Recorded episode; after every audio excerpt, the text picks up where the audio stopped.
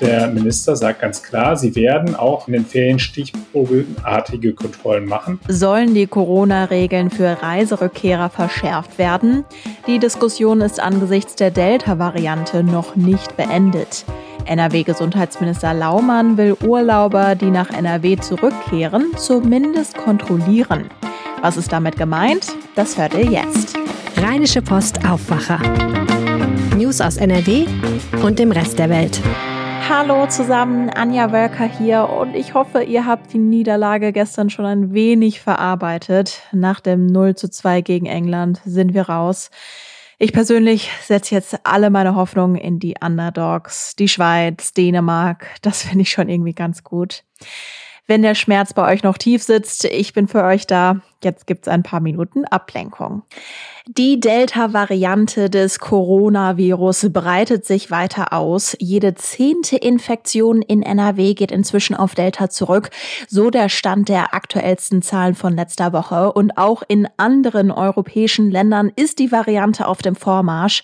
Gerade wurde zum Beispiel Portugal von der Bundesregierung wieder als Virus-Variantengebiet eingestuft. Delta macht dort einen Anteil von über 55 Prozent aus. Der Streit, welche Regeln es nun für Reiserückkehrer geben soll, damit sich Delta nicht etwa noch schneller verbreitet, der ist noch nicht gelegt. Und mein Kollege und Leiter der Redaktion Landespolitik hat dazu mit NRW-Gesundheitsminister Karl-Josef Laumann gesprochen. Hallo Max. Hallo, grüß dich. Seit Tagen sprechen wir ja schon über schärfere Corona-Regeln. Das NRW-Gesundheitsministerium war da zuletzt ziemlich zurückhaltend. Inwiefern hat sich da denn jetzt was dran geändert? Im Endeffekt muss man sagen, so wahnsinnig viel hat sich nicht geändert. Die Landesregierung bleibt dabei, dass die vorhandenen Regeln ausreichend sind und hat sich jetzt nicht auf die Seite derer geschlagen, die da jetzt deutliche Verschärfung fordert. Allerdings mahnt sie auch weiterhin zu Vorsicht und möchte auch kontrollieren. Okay, mahnt weiter zu Vorsicht, kontrollieren. Was heißt das? Also einerseits ist es so, dass der Landesgesundheitsminister gesagt hat, wenn man beispielsweise aus dem Urlaub zurückkommt, dann solle man sich bitte freiwillig testen lassen, bevor man an den Arbeitsplatz zurückkehrt. Und er sagt auch, bitte mehrfach testen lassen, also nicht nur einmal. Die Testinfrastruktur dafür ist vorhanden. Es kostet auch nichts, also wenn ich zu einem Testzentrum gehe. Also insofern sagt er, bleibt es bei diesem Appellativen, was die Landesregierung ja häufiger mal an den Tag legt. Also bitte testen, testen, testen. Und Kontrollen insbesondere in den Fällen, in denen Tests beispielsweise vor der äh, Wiedereinreise verpflichtend äh, angeordnet werden. Also es gibt immer noch eine Gesetzeslage, die das vorsieht und auch scharfe Regeln in Sachen Quarantäne.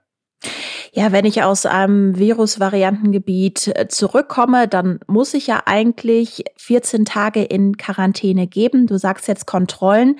Wie kann ich mir das denn ganz praktisch vorstellen? Also ich komme jetzt nach Hause, gehe eben in Quarantäne und als Kontrolle ruft mich dann zwischendurch mal das Ordnungsamt an? Genau. Das ist ja, das findet ja tatsächlich jetzt auch schon statt.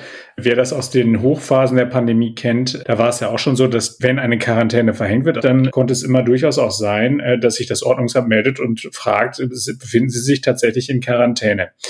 Und man muss ja, wenn man einreist, muss man ja in den meisten Fällen dann ein Online-Einreiseformular ausfüllen und daran kann man das dann festmachen. Ich habe mich so ein bisschen gefragt, wie das werden soll, weil ähm, viele Reiseanbieter sagen mir, dass mittlerweile vieles läuft über beispielsweise den Autoverkehr. Also viele Leute setzen mittlerweile nicht mehr auf den Flieger, sondern auf den Reisebus. Viele setzen aufs Auto, also den Individualverkehr. Da wird das natürlich deutlich schwieriger werden, aber der Minister sagt ganz klar, sie werden auch in den Ferien stichprobeartige Kontrollen machen. Also das äh, vor allem halt eben für diejenigen, die aus einem Virusvariantengebiet oder eben auch aus einem Hochinzidenzgebiet zu uns zurückkommen. Mhm. Das hört sich ja jetzt alles nicht ganz so scharf an, muss ich persönlich sagen. Und klar, grundsätzlich, jeder muss eigenverantwortlich handeln. Das ist ja so das Credo in der Corona-Pandemie. Aber man könnte ja auch argumentieren, dass die Landesregierung beziehungsweise die Bundesregierung die Verantwortung auf uns irgendwie abwälzt, indem die Regeln eben nicht einheitlich verschärft werden. Wie siehst du das denn? Also ich finde schon, dass man eigentlich erwarten kann, dass die Menschen eine gewisse äh, Verantwortlichkeit an den Tag legen. Aber ich habe da auch tatsächlich Bauchschmerzen. Wir erleben jetzt beispielsweise gerade, wie in Portugal die Inzidenzen durch die Decke gehen. Da liegt es daran, dass ähm, beispielsweise relativ viele englische Touristen dorthin gereist sind. Und wir wissen, in Großbritannien ist die Delta-Variante weit verbreitet. Also da muss man tatsächlich schon die Frage stellen, ob das äh, nicht möglicherweise doch mit schärferen Regeln ähm, wir dem vorbeugen, dass wir im Herbst eine vierte Welle haben. Es gibt Stimmen wie beispielsweise von Markus Söder oder eben auch von Helge Braun, dem Kanzleramtsminister, die äh, sich durchaus dafür bereit erklärt haben, schärfere Kontrollen durchzuführen. Man muss natürlich sagen, dass insbesondere NRW mit der Grenznähe da immer sehr, sehr zurückhaltend ist. Ähm, keiner möchte wieder die Bilder sehen, dass es lange Schlangen an den Grenzen gibt bei der Fahrt hier ins Innere. Die Frage nach Schleierfahndung hat der Markus Söder auch nochmal aufgeworfen. Also die Schleierfahndung ist ja das, wenn man dann anlasslos im hinteren Grenzland nochmal die Leute überprüft. Das wäre ja auch eine mögliche Kontrolle. Da will er jetzt übrigens einen Vorschlag machen und darüber werden die Länderchefs dann in den kommenden Tagen noch miteinander verhandeln. Wenn Sie verhandeln, heißt das, die schärferen Regeln kommen dann ja das doch noch mal irgendwann um die Ecke?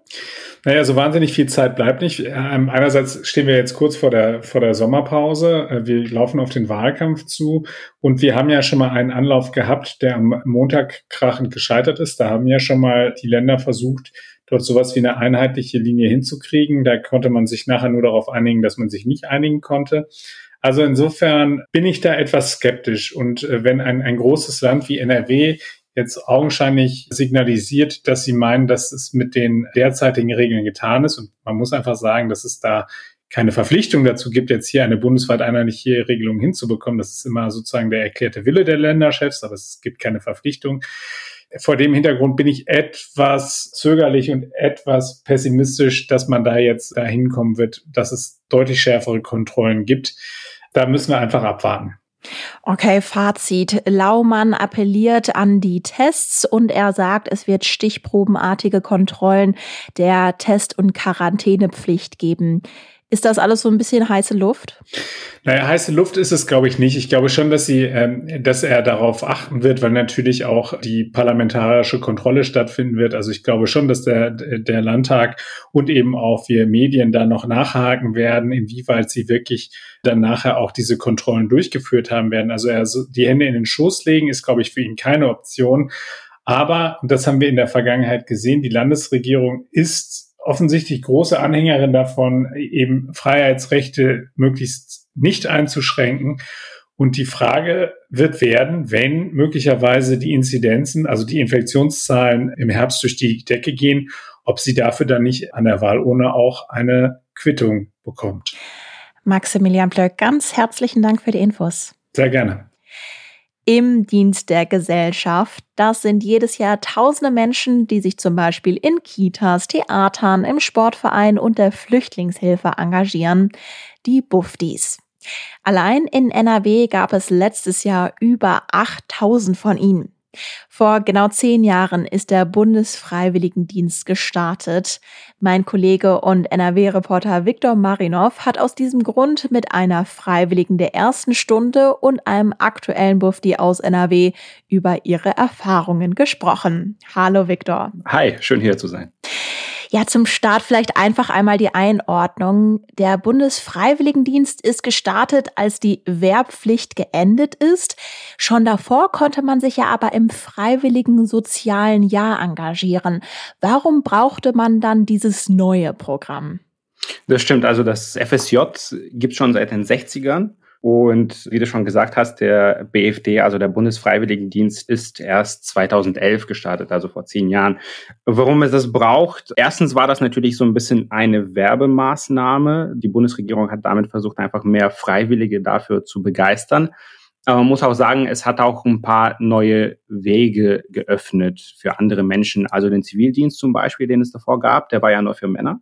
Und beim FSJ, da konnten auch Frauen teilnehmen tatsächlich aber der war wiederum nur für Menschen unter 27 Jahren. Das heißt, beim BFD können Frauen mitmachen und auch ältere Frauen und auch ältere Männer natürlich. Ja, du hast jetzt eine Frau getroffen, die zu den ersten Buffdies in Deutschland zählt, Helga Karasch, die sich in einem Wuppertaler Altenheim engagiert hat. Und sie gehört genau zu diesen Frauen, die über 27 war. Sie hat nämlich mit 55 Jahren ihren Bundesfreiwilligendienst geleistet. Warum hat sie sich denn damals dafür entschieden? Ja, ich finde die Geschichte von Helga Kara sehr interessant. Sie ist mit 50 arbeitslos geworden. Danach musste sie ihre Mutter pflegen. Danach wusste sie, ich will unbedingt was mit Menschen machen, aber hat nicht zurückgefunden zu ihrem Job als Verkäuferin äh, und hat aber gesehen, oh, da gibt's dieses Altenheim und ist auch auf den Bundesfreiwilligendienst aufmerksam geworden. Und sie dachte sich, ich gehe jetzt in die Pflege einfach mit 55. Was hat Frau Karasch dir denn von ihrem Dienst erzählt? Denn alles, was wir über Pflege wissen und jetzt auch ja im letzten Jahr in der Corona-Zeit gehört haben, ist, dass es natürlich ein ja auch sehr anstrengender Job sein kann. Einerseits kann man Menschen vielleicht emotional sehr nahe kommen, aber dann ist es natürlich irgendwie auch ein sehr körperlicher Job.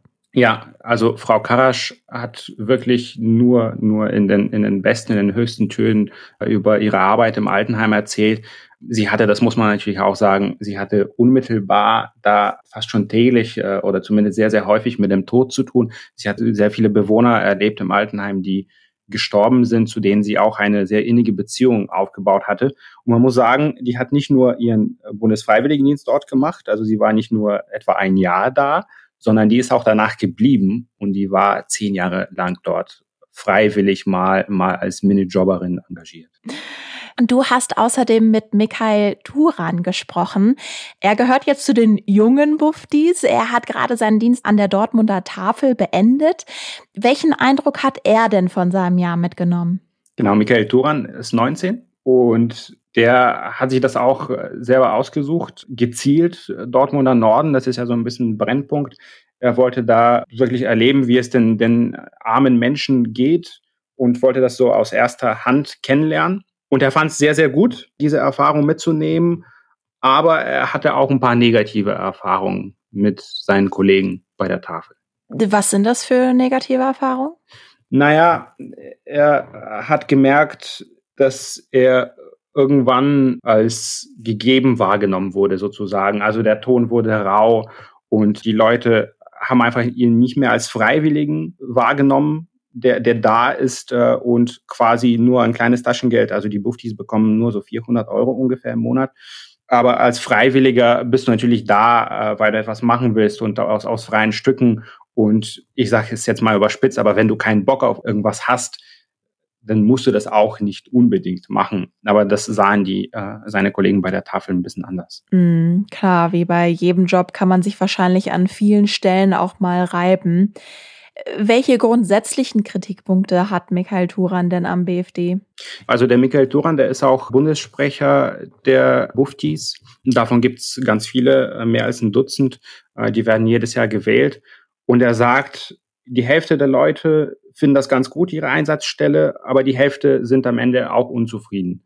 Und das ist vielleicht okay, weil es ja nur eine äh, begrenzte Dauer ist. Und äh, wenn man als junger Mensch äh, da reingeht, da lernt man auch was dazu, selbst wenn man unzufrieden ist und vielleicht umso mehr, wenn man unzufrieden ist. Aber diese BFD-Sprecher, die haben auch ein paar Forderungen. Also die sagen zum Beispiel, Leute, das sind freiwilliger Dienst in die Gesellschaft. Vielleicht wäre es ja sinnvoll, sich zu überlegen, dass die Bahn- und Bustickets für uns umsonst sind, wie es ja bei, für die Bundeswehr ist zum Beispiel. Ja. Was hat er denn jetzt noch für Tipps für Menschen, die sich aktuell vielleicht überlegen, einen BFD zu machen? Erster und wichtigster Tipp, einfach mal Probe arbeiten. Ein Tag oder zwei, einfach mal die Leute da kennenlernen und sehen, wie sie, wie sie drauf sind. Zweiter Tipp, auf den man vielleicht auch nicht so einfach kommt, ist einfach zu fragen, was kann man denn sonst machen, das außerhalb der Dienstbeschreibung liegt. Also als Bufti ist man ja freiwillig da und wenn man vielleicht an irgendetwas Speziellem interessiert ist, kann man nachfragen. Wenn ich mich für diesen oder jenen Bereich interessiere, kann ich da auch mithelfen. Wenn als Antwort Ja kommt, dann merkt man, aha, diese Dienststelle ist vielleicht offener für die Freiwilligenkultur. Und das ist ein gutes Zeichen, sagt Michael Turan. Zehn Jahre Bundesfreiwilligendienst. Die Infos hatte Viktor Marinov. Ganz herzlichen Dank. Danke dir. Und diese Meldungen könnt ihr auch im Blick behalten. Wie geht es nach den Sommerferien an den Schulen in NRW weiter? Um darüber zu sprechen, kommt heute Vormittag der Schulausschuss zu einer Sondersitzung im Düsseldorfer Landtag zusammen. Die SPD hatte diese Sitzung beantragt. In einer zentralen Gedenkstunde wird heute den Opfern der Corona-Pandemie gedacht. Im Landtag sprechen unter anderem NRW-Ministerpräsident Armin Laschet und die Präsidentin des Verfassungsgerichtshofs NRW, Barbara Dauner-Lieb. Das Wetter. Heute ist es wechselnd bis stark bewölkt. Teilweise gibt es schauerartigen Regen. Zum Nachmittag hin wird es teils regnerischer. Auch Gewitter sind drin. Die Temperaturen liegen zwischen 19 und 24 Grad. Morgen gibt es weiter Wolken, teils auch Schauer. Es wird maximal 23 Grad warm. Und das war der heutige Aufwacher mit Anja Wölker. Wenn euch die Folge gefallen hat, dann teilt sie gerne auf Social Media. Wir hören uns morgen wieder. Bis dann. Mehr Nachrichten aus NRW gibt's jederzeit auf RP Online. rp-online.de